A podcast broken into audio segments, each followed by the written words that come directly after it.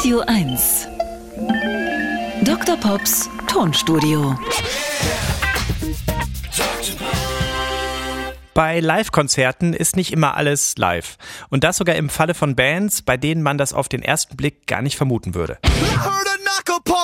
Das sind Falling in Reverse, eine Metalcore-Band aus den USA.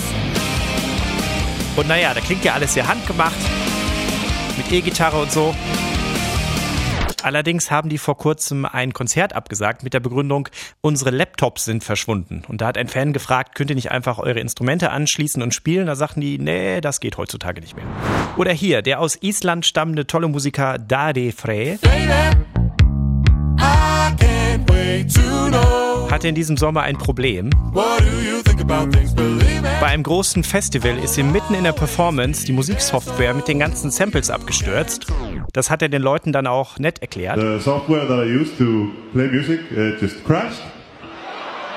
So I'm reopening it now. Und das passierte mit einem Mac. Das war kein PC mit Windows drauf. Mit vorproduzierten Tonspuren zu arbeiten ist übrigens nichts Neues. Das gab es schon in den 70ern bei The Who. Die Band spielte live, aber hier dieser Teil wurde von einem Tape abgespielt. Damals hieß die Gefahr nicht Laptop-Absturz, sondern Bandsalat. Selbst bei großen Rockbands werden manchmal vorproduzierte Tonspuren mit der Live-Musik gemischt. Man hört zum Beispiel ein Schlagzeug.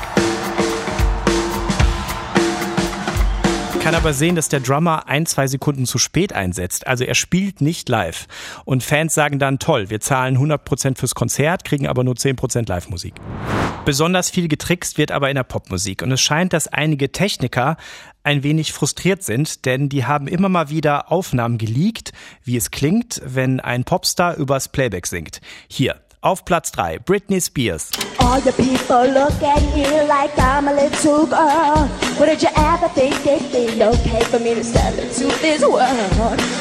Okay auf Platz 2 der schönsten Leaks, Michael Jackson mit Thriller. Asshole looks you right between the eyes. You're paralyzed. Cause this is Thriller. Thriller now. Und die unangefochtene Nummer 1, ganz klar, ein Klassiker von Enrique Iglesias.